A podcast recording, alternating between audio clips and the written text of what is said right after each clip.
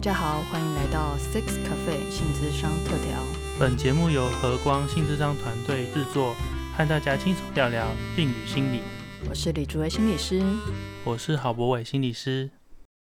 那今天我们邀请到的是吕佳慧心理师，要来和我们谈谈她的呃，在二零二一年一月在台湾出版的书《爱与放手》。嗯，这个好像也不能算是新书啦，因为我们拖了一阵子，好不容易终于邀请到佳慧了。是，然后呃前几季的那个节目里面也有邀请到佳慧讲过她的另外一本书，就是《色老爸》。那这本书其实是呃之前佳慧的一个演讲的集结，然后呃今天我们就很荣荣幸邀请佳慧可以跟我们分享一下这本书的一些呃创作啊，或者是里面的内容。OK，那如果已经忘了佳慧是谁的话呢？佳慧是我们和光性智商专业训练中心的执行长，那同时也是和光成人性智商中心以及云光儿童与青少年性智商中心的执行长。那佳慧，佳慧你在吗？Hello，Hello，Hello，大家好，主持人好，各位听众大家好。嗨嗨，我刚才想说你会说什么？大家长，如果是大家长的话，我一定马上尖叫。我刚刚想了一下，因为其实我上次已经用过“大家长”这个梗了，所以这次就不要再用了。Oh no！OK，好，那就是因为这三个机构，特别是一开始的和光性智商专业训练中心，哈，其实都是佳慧一手创办的啦。那当然，到云光心理智商所的时候，也是由我们更多的心理师大家一起努力、一起合作起来的。但其实，嗯，一开始的概念啊等等的，都是从佳慧开始的这样子。呃，因为《色鬼老爸》那本书，我们都简称“色老爸”哈。那其实它完整的书名叫做《心理师救救我的色鬼老爸》。然后，《色老爸》那本书呢，它讲的比较是成人的部分。但其实佳慧在儿童与青少年、呃，亲子性智商和性教育这边，其实都有很长的工作经验。那所以他其实是把他一些演讲的重点啊，等于是集结起来写成这本书。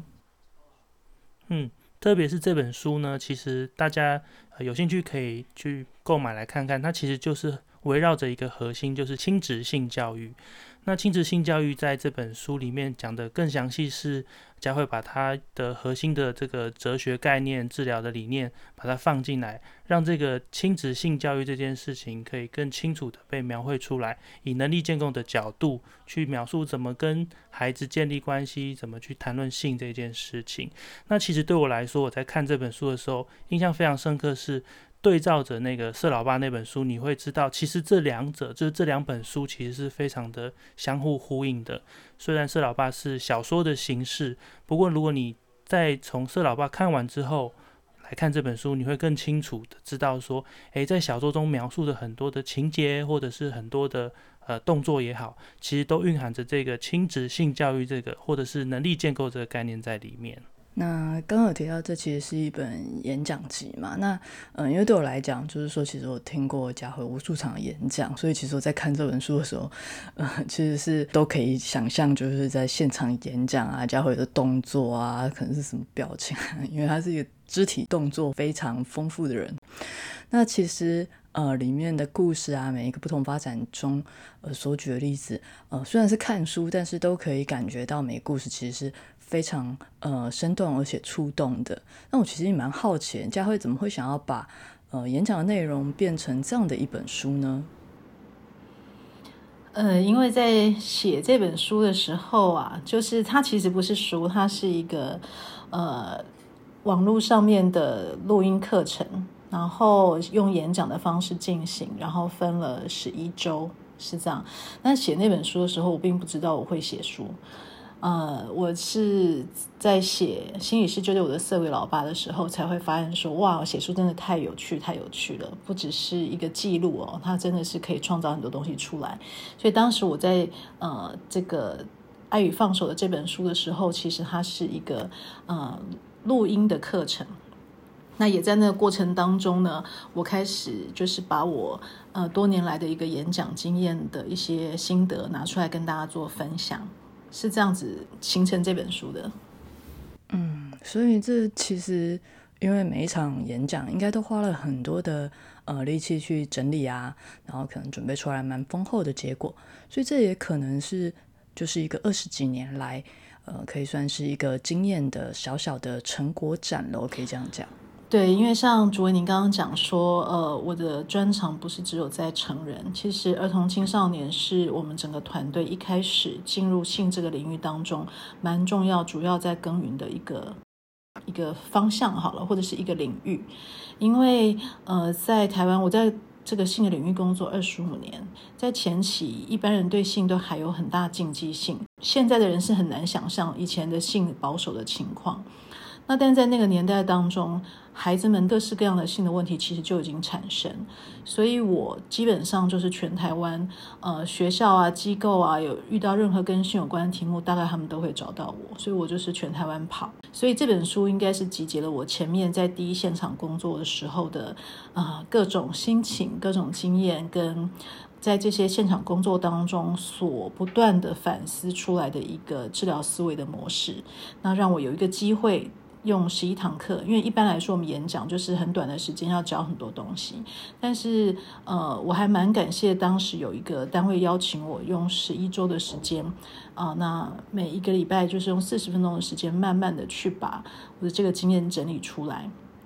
那我才会发现说，呃，其实那个那个是我很久以前的工作现场，因为我离第一现场工作到处跑学校的那个日子已经很久了，这样，那。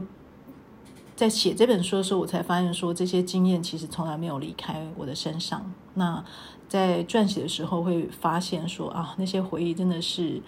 有如昨日一般呐。那也都是那些深刻的体会跟情绪，让我一直不断的去思考，我们跟儿童青少年工作、跟家长工作、跟学校工作、跟系统工作，到底应该怎么样才能够真正的产生出一些帮助，而且还那个帮助还可以留下来。像我看就是佳慧这本书的时候，有一个非常强烈的印象，就是佳慧在描述这个这本书的这些内容啊，或者是故事的时候，其实非常的贴近台湾的文化这样子。譬如说，我自己的学习在信这个部分，其实很多都是翻译书。然后，但是看佳慧这本书的时候，你就是除了像刚刚主委讲的，你在边念的时候，感觉那个语言都会有声音，就是很历历在目之外，你也可以很容易带入说，譬如说这个。书里面讲的这些情节跟内容是非常贴近台湾的，就是真实你日常生活走到巷子口，你可能就会看到的情景。真的，真的，那个每一个场景，几乎我们都可以想到一些，嗯，小时候对照的一些跟父母互动的画面呐，或者是一直到现在看到亲亲戚在怎么对待他们小孩的时候，就会觉得，哦，那种。强烈的那个既视感，对对对对对，就是会这样跳，感觉这样跳出来很恐怖的感觉。哇，你们两位比我年轻那么多，也是很很贴切嘛？对对对对，理发厅啊，什么牙医诊所啊，差不多差不多差不多都还是 差不多这样子的情境啊。差不多吗？所以该给糖果的还是也会给糖果啊，然后威胁利用哄骗啊，还是差不多就是这样子。是是是，现在捷运上啊，面店也是常常看到这个场景这样子。然后现在多了那个手机跟平板，对对对对，设备增加，对对，然后看的影片增加而已。刚刚博伟讲那个文化，我还蛮有感触的，因为。呃，做性这个主题哦，你看像我们心理咨商的这个领域哦，心理的这些知识啊、技术啊，我们都基本上是引用国外的专家带进来给我们的一个思维。是，但是在性这个题目，我当时在台湾开始工作的时候，我就深深的、非常深刻的有一个感触，就是，呃，性真的是因着。文化脉络、社会价值观跟整个人际的这种氛围，它是完全的没有办法就是复制的一件事情。那即便说我们是在台北，啊，我们在台湾，好一个一个就是一个小小的地方，但是光台北跟高雄、跟花莲、跟台中，嗯，不同区域在面对性的文化就截然不同了。那更不用说，就是即便是我们在台北，呃，台北市中心跟新店跟乌来，好，或者是跟三峡，很可能文化都是截然不同的差异。因为性它是紧紧的贴合着在地文化脉络当中出现出来的一个现象场，所以我还真的是蛮觉得性这个主题要在地本土化去经营，这也是二十五年来我不断的在台湾呃一直去研发各种各种。在性的这个部分的观点，然后去创造我们技术的学派出来，最主要的原因，因为我知道文化差异是没有办法让性的这个学科可以被复制的。嗯，确实是。嗯，尤其是书中其实讲到很多系统合作的部分，那我觉得这也是我在跟着佳慧学习之后才开始有的观念，就是说，呃，性呢，它不仅仅是跟个人相关啊，尤其是儿童与青少年的性的话，要处理上来讲，可能最重要的是，呃，父母或者是学校或者是系统。那基本上在台湾的文化下的学校系统，还有家长所接受的教育，嗯，其实真的没有办法，呃，直接套用外来的文化，然后说外来的系统认为应该要怎么做，我们就怎么做。那如果是这样子的由上而下的观念进入系统的话，我猜应该会遇到蛮大的阻力的。价值观对战，我相信大家都可以体会啊！你们两位应该也深深可以体会那种价值观对战的无力感吧？嗯，对，那是没有办法说到底谁是真正的正确。然后在那个对抗的过程中，其实真正受伤的其实是孩子们，然后或者是我们，我们其实自己在其中也都会觉得很受伤。对啊，身在其中，在两个价值观冲突的这个过程中，其实有有时候这个冲突甚至是发生在其实自己很很周遭、很很亲近的的族群上面这样子，所以我就觉得，其实这个价值观的转变，或者是这个就是文化一直在变动的过程中，怎么去看待系统，然后怎么在系统之间穿梭合作，真的是很不容易这样子。嗯嗯，对，那其实我也觉得蛮神奇的。嗯，应该这样说好了，就是可能在我年轻的时候，可能会觉得说，嗯，学校家长都很难沟通啊，就觉得，诶，为什么系统都不改变呢？或者是，嗯，时代已经改变了，或者甚至已经出现问题了，呃，系统怎么都不动啊？那以我来讲啊，我可能就是在呃心中骂一下，然后是和朋友抱怨啊。那 如果以现在这个时代来讲，可能就是在 FB 上面发发黑特文啊，这样，然后发完之后，大家可能就在下面骂说：“哦，这个烂学校啊，或是哦，就老师就是不懂啊，这样子，这样这样。”然后可能讲一讲，也就这样过了。对，对啊。那在但是佳慧在这个过程之中，你怎么会想到，就是说其实是可以耕耘系统的？那其实跟父母和学校之间，其实要的是合作，而不是对立。这个中间是怎么去想到？我我觉得蛮厉害的，因为自己像我自己在其中想象起来，都会觉得这是很挫折的，哎，而且是蛮困难的。嗯，因为要去改变他们，扭转他们整个观点，这个是怎么去做到的？然后怎么支撑自己？可能。一开始甚至于是孤身一人这样子，然后继续的耕耘下去。呃，这个坏就坏在啊，就我们学的是心理智商，你懂吗？就坏在这一点，就是如果我今天只学教育的话，或是教育政策的话，我就我的角度应该会完全不同。那我可能会有一个我觉得教育当中应该要给什么东西。但是坏就坏在我们是学心理智商，对吧？心理智商的话，你就会去理解每一个角色、每一个当事人。今天无论是孩子是我们的案主，但是他的家长、他的老师们也受苦于我不知道如何去面对性价值观，碰到孩子的性发展跟性教育能力的缺乏，这三者之间的这个难处，他们也很手足无措。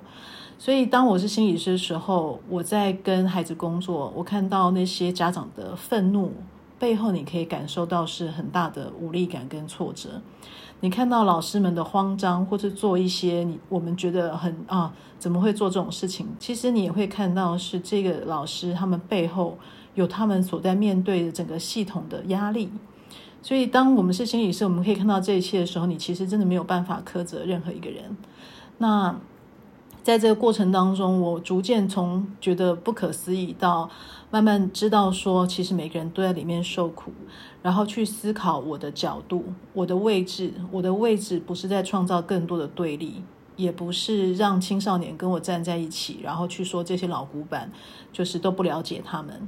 如何在其中穿针引线，让性它只是一个美彩来修复关系。这个呢，是我从其中最大的一个。体会，然后我觉得对我人生来说也是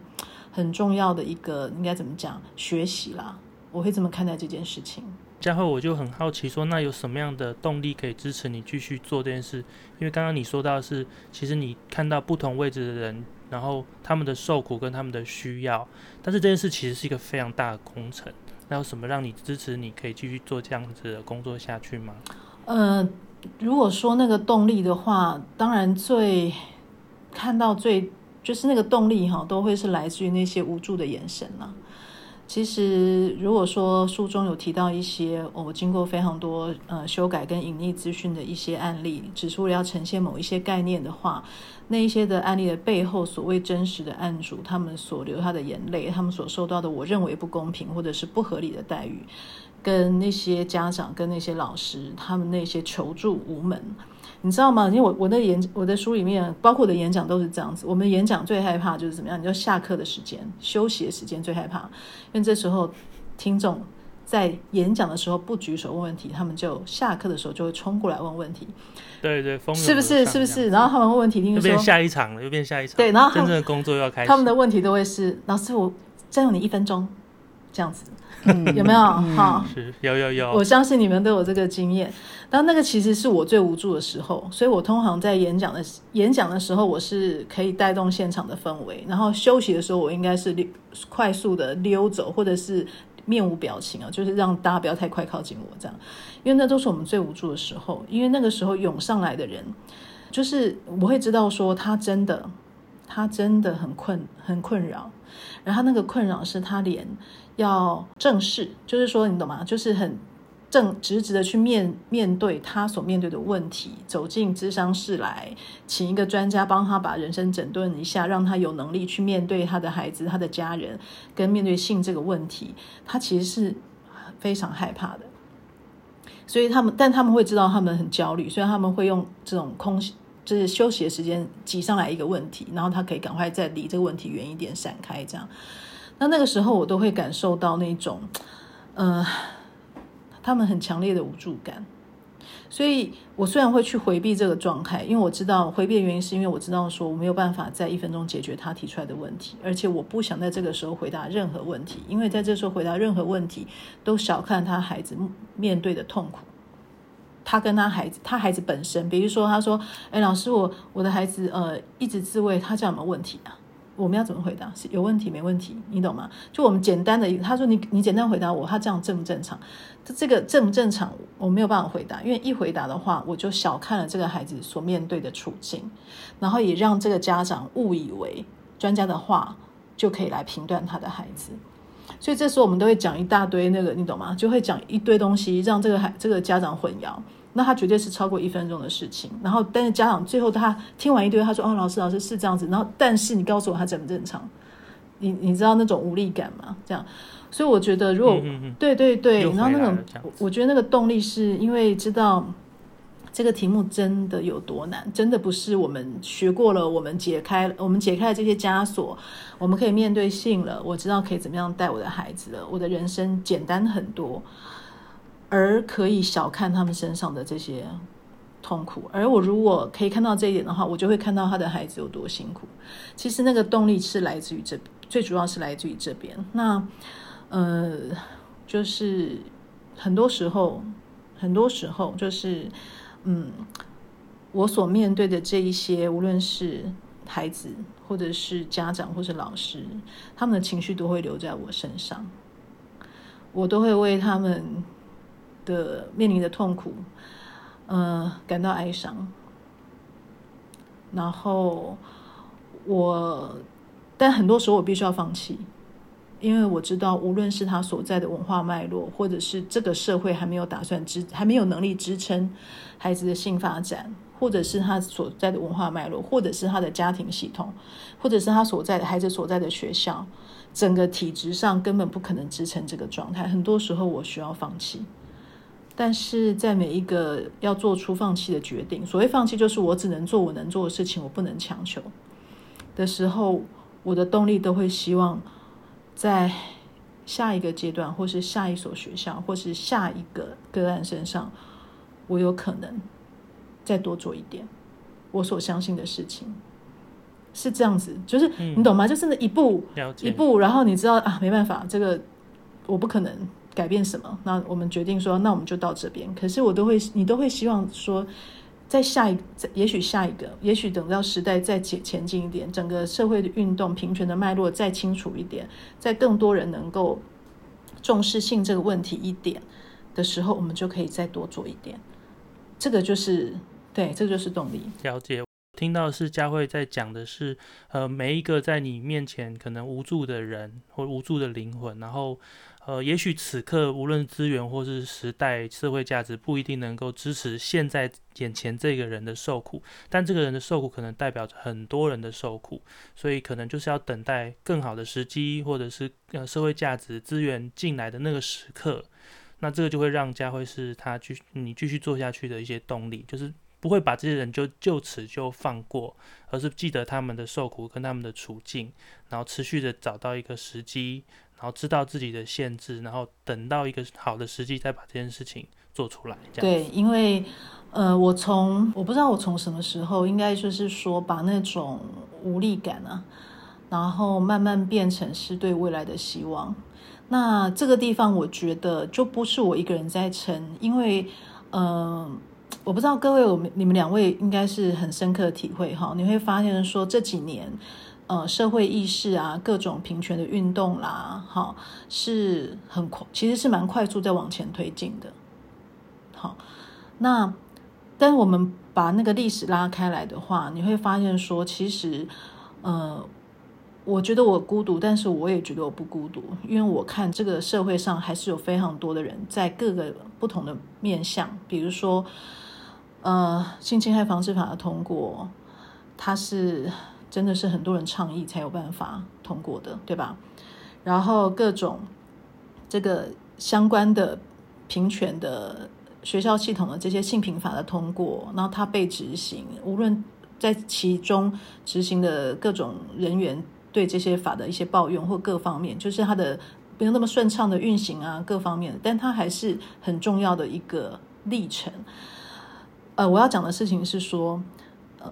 在这二十五年当中，也许在我觉得孤独的时候，我都一直注意着台湾社会在往前进。然后很多人在不同的角角度上面、不同的位置上面，在为性这个主题努力。他们可能努力也跟我方向不大一样，比如说他们是努力是在性侵害这个部分的处理，但是那都是帮助我们搭建未来可以更好的。呃，看待性这个主题的一个前端，我们总是从问题跟痛苦当中开始往前进到健康嘛，是这样子的，去看待健康这件事情。所以，我们就从性的这个创伤的部分建构，然后到我们现在可以去看性健康。所以，我会觉得我们的体系，呃，其实一直是很有很多同伴的，在不同的地方努力，而且是非常幸运的。我是，我是，我也不知道，我我我不知道。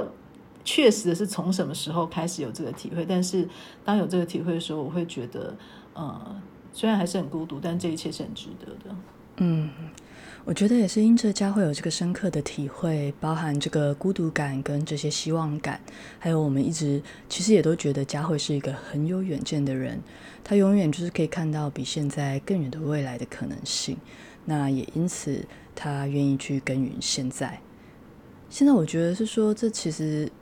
这这个也反映在这本书上面。那我们可以看到，这本书它虽然是对着父母写的，可是它跟很多亲子教养书不一样的地方，好像在于它不是一个你应该要怎么做，你不应该要怎么做的这个位置上，而是一个很温柔的角度，想要帮助父母去看到，要做到这些，你可能需要什么样的能力。那这些能力如果你没有，又有可能是因为什么样的原因？这里面好像没有一个位置是苛责说，呃，就是你不够好啊，或者是呃，你是一个不够好的父母啊，所以导致你才做不到这些。他后来比较是看到每一个人在其中，呃，包含父母在其中，这都是在这整个社会文化脉络之下被伤害的对象。那我们都是在这个过程中慢慢的去学习疗愈，不管是你的孩子或者是你自己本人，其实需要的都是被理解、被听到、被疗愈，而不是被责备，然后被要求或是立刻改变。那我自己在看的时候，觉得这是一个非常温柔的一个态度跟角度。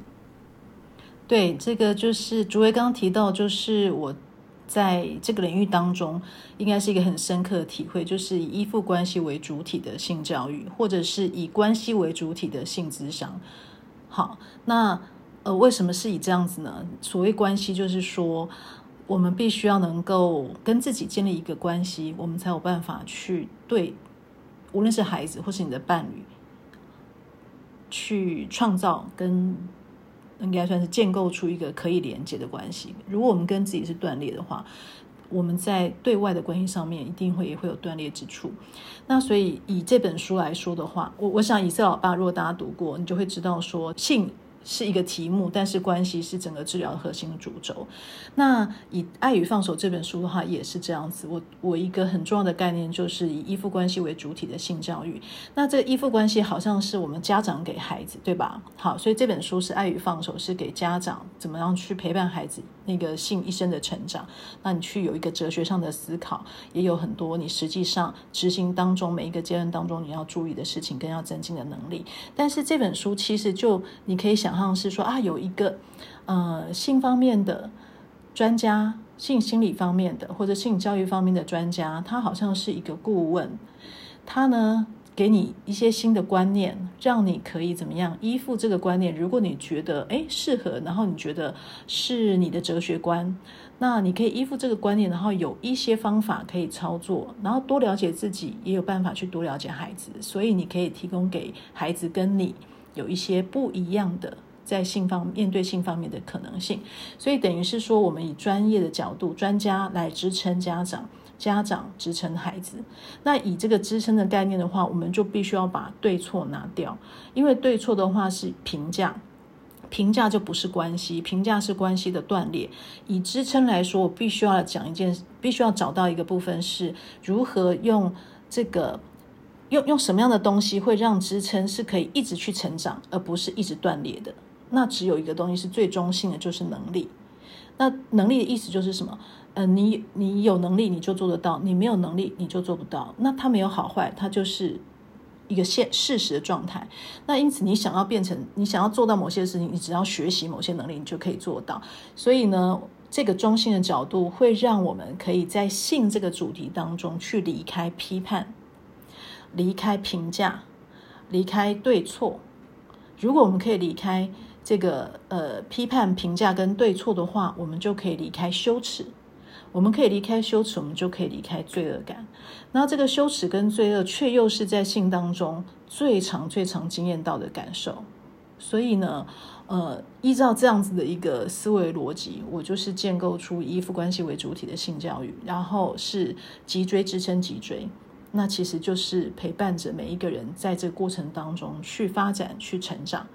那我们这些所有称为性智商的专家，其实我们就是一个呃，在性方面修复自己，成为一个比较有弹性的人格脊椎也好，性人格脊椎也好的这样的一个个体。所以，我们就有能力去支撑我们身旁的这些需要我们的人。如果我们可以支撑这些成人，他们就有就比较有机会跟能力去支撑他们的孩子。可是，如果我们给他们的是你这样是错的，你这样伤害了孩子，这个家长他得到的是羞愧、是罪恶、是评价，然后他要给出去的爱是炸出来的，那你觉得能够撑多久呢？这就是，就是这就是我们整个发展出来的理念就是这样。了解，所以难怪我在书上常常看到一句话，很常被强调，就是家长你才是主体，你才是这个这亲子性教育的主角。原来是这个意思，是的，是的，嗯，就是说，诶，如果家长可以疗愈自己，从自己开始，然后从自己的脊椎开始去整顿，你有更更坚定或者是更稳固的基础，你才能够做到什么事，而不是看到一大堆很多其他的什么呃教育的书籍或者是亲子的书籍，告诉你应该怎么做，但是你看到这些的时候，你只会觉得我做不到，然后对那个。博伟讲的就是我我想要表达，但是我我大家知道说我们的听众了解人格脊椎跟性人格脊椎嘛，但没关系，我做个简单的比喻，就是说刚刚博伟讲说我们学很多呃一些教养的技巧，但那些教养技巧，如果你的本身的核心的这个概念没有被统整的话，那么这些技巧的话，它也是技巧而已，它也做不久。好，那这个核心的概念其实就是像我们的脊椎一样。啊，我们头痛医头，脚痛医脚，可是其实它可能都没有办法解决很长期的问题。是我们脊椎必须要是健康有弹性，可以支撑我们自己的一个状态。啊，这个不这一段我讲的没有很好，我只是要只是想只是想要突然之间想到说，哎，我们人格脊椎跟性人格脊椎不知道有没有教过，然后我们一直用脊椎的概念，不晓得你们的听众是不是能够听得懂？不如你们之后再好好解释一番吧。但总之 总之呢，我就是我只是要讲，他们都知道吗？因为我不知道你们的受众是不是能够理解这个比喻啦。但我只是要讲的是，脊椎是有弹性，脊椎它不要僵化，它就可以自然的成长。我只知道比，我只知道强调这个概念是这样的。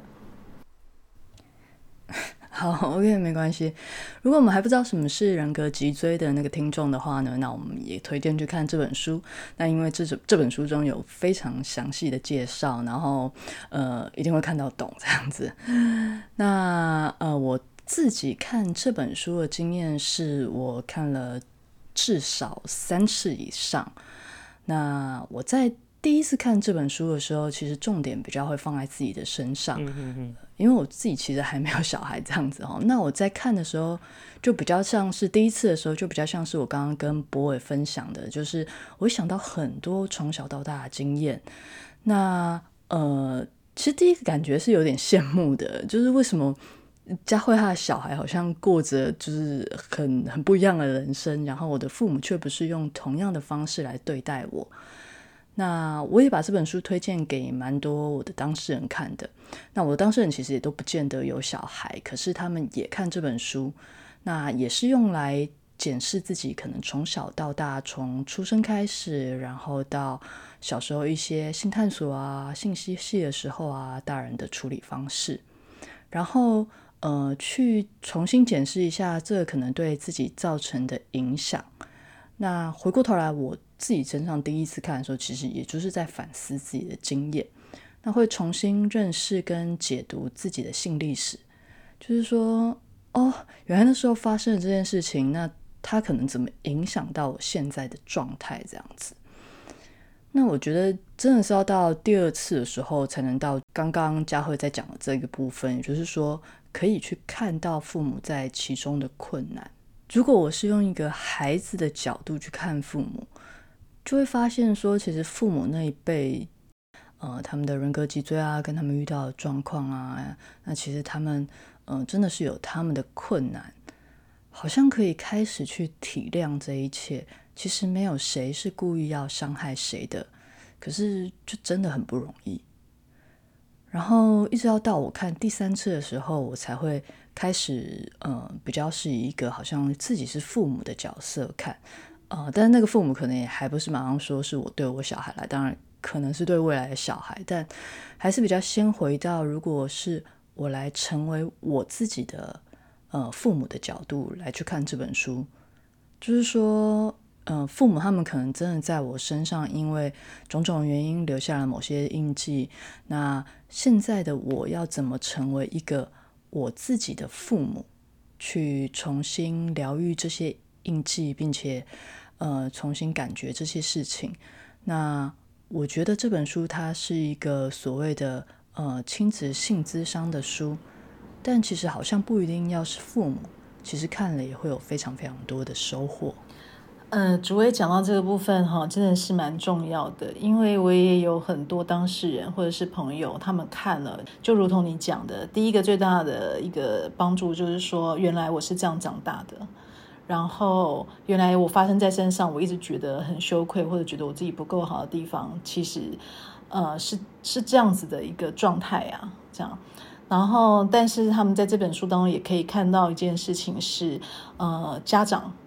好，或者是这个系统的难处，这样。那我觉得这个这个部分是，嗯，这本书我很想要呈现给我的读者看到的东西，嗯，以及我们的听众这样啊，对对对，就是读者跟听，众我最希望让大家看到是这样，就第一个就是啊，其实有一个东西叫做性发展，性不是你就是发生性行为那天才开始。然后你的性发展是怎么样？有可能被怎么样塑造的？那这个是没有谁的错，它就是文化当中，我们在这个文化当中演进过来的过程当中，自然会带在我们身上的一些痕迹。但它不是问题，它没有问题。就我们看到之后，你觉得哎，这样子的一个价值观对你产生某些影响。那因此你想要改变这个状态的时候，我们就学习我们当时没有被没有学到的能力就好了。是这样，所以，嗯，刚刚博伟讲的，或者是那个朱伟讲，我其实要讲的一句话就是，嗯，我我们没有办法，就是要家长疗愈好，疗愈完成，没有办法，我们我们就等到疗愈好再开始。养孩子，或者才再开始啊，就是给孩子正确的性教育的话，那时候你的孩子都已经生孩子了，就没有那一天，基本上没有那一天。我们必须要视疗愈为一个持续进行中的未完成事，而且可能没有完成那一天。我们必须要视这个事情是这样，所以没有什么东西是呃此刻是不 OK 的。我不知道你们可以理解我的意思吗？就是没有什么问题是导致你现在不能够继续学习的。它是你的一部分。那你现在觉得，哎，这个状况，你这不是你想要的人生，那我们就学新的人生能力就好了。为什么呢？因为我当时大概也是在二十五年前念了心理智商之后，我读了那时候我也没有没有结婚也没有孩子的时候，我读了非常非常非常多呃教养的书。然后我自己不知道为什么我要读那么多教养的书，但我就那时候就疯狂的看任何任何有关教养的书。那个时候还没有像现在那种依附的书这么多了哈，或者依附理论这么流行，这样就读了很多各式各样的教养的书。我特别去看那一些什么呃很比较特殊的，比如说自主学习啦哈，然后一些呃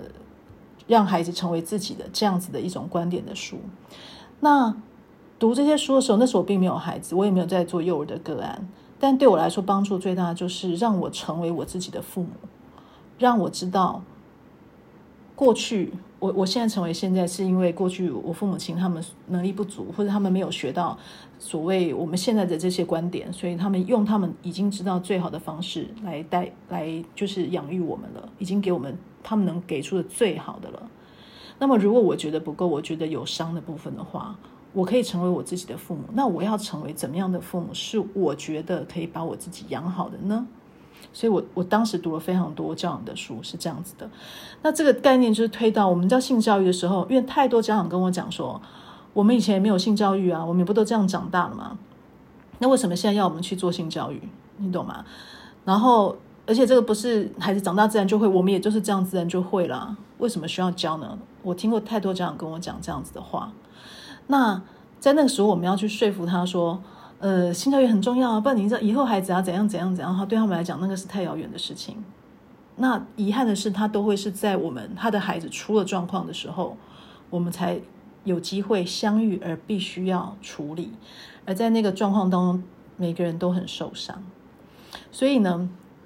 我还蛮希望说，哎，如果你今天无论有没有小孩，那无论你未来有没有计划有小孩。读这本书，第一件事情就是可以给你说啊，如果我要重建我的性人格的话，原来是可以有这样的一个脉络啊。或者是如果未来有小孩的话，我现在就可以知道一件事情，是我开始去寻找，我觉得嗯，我还蛮相信的一个跟我价值观相同的一个性的相关的专业领域的，或者是专家。那他可以提供给我一些资讯，比如说我们你们做的 podcast 很棒，对吧？哈，就是已经推呃推展出某一种我们对于性的一些观点。那如果听众喜欢你们的听众，他们听了会觉得，哎，这个东西不错。那你就从这边慢慢的自学，你怎么看性这件事情？然后当中你会出现各种的情绪，或者是说你不知道该怎么做。当你开始对自己好奇。然后知道我，你可以不用一直活在伤当中。如果你现在觉得你过去你父母亲没有教你，我们现在自己开始学就好了。那么这个好奇会推动你去找到适合的资源，然后在过程当中，如果有太多情绪没有办法处理，你知道你可以找到你呃你自己相信的，能够帮助你的相关专业来协助你去了解你自己怎么会有这些情绪，然后你就会开始发现，这个时候有非常非常多，如果你想要给孩子这样的教育，那有什么样的方式可以达到？那这些就会是你实际上可以运用的操作的技巧。那你当你觉得说有困难的时候，不知道该怎么办的时候，你知道你如果运用智商专业成为一个资源的话，那它是一个，哎，我有碰到一个状况我没办法处理，智商专业可以成为咨询。我其实很希望智商是咨询呢，咨询的意思就是说。哎，这个人在很还状况都还 OK 的时候，他他觉得有一个状有一个地方需要注意，那他就是咨询一下专家，他有一个方向，知道怎么调整，他就往前进。到变成智商的话，就是这个问题已经很久，然后都没有办法去面对跟处理，才会需要这个专家进去做比较长期的处理。运用资源当做是一个咨询的状态，然后你就会知道要面对性没有那么难。其实我很我很想要带出来的是这样的一个概念。嗯。刚听佳慧讲这一段时候，印象蛮深刻，是关于性这个主题，真的还蛮有趣的。就是因为刚刚佳慧讲到说，其实我们社会文化在我们身上刻下了蛮多伤，诶，可是要能离开伤，需要这个好奇，然后需要有这个动力。我其实想不出有其他的呃主题或是美彩。或者是素材能像性这样子具有这么大的能量跟引发人的好奇，所以这真的是蛮特别。是诶，透过性这个媒材，可以让人就是怎么去从伤中变成一个学习的动力，这样对不对？你看，这个就是我这么爱性智商的原因，在这个地方。我是心理师，我最爱的是心理智商，但是性实在是一个太 powerful 的媒材了，对吧？嗯，刚刚就是脑袋想想想，好像没有像性有这么多，就是可以引发一个人去学习，或者是好奇，或者是强烈的情绪反应等等等等的这个主题强烈的情绪反应，是不是？然后这个才会成为一个动力，你会对自己好奇。所以我觉得我在太爱这个主题的原因就是这样，从零岁到一百岁都一样。嗯，确实是这样，没有错。那，哎。其实我们今天还有准备几个问题，但我看天哪，我们现在已经聊了四十分钟哎，好像才刚开始，你有没有觉得？我跟你们讲，因为你们问题问的太好，你们前面问我心路历程，你知道这种问题不能问，你一问哈，我们话匣子打开二十五年，哪里是这样可以讲得完的嘞？对吧？说的也是。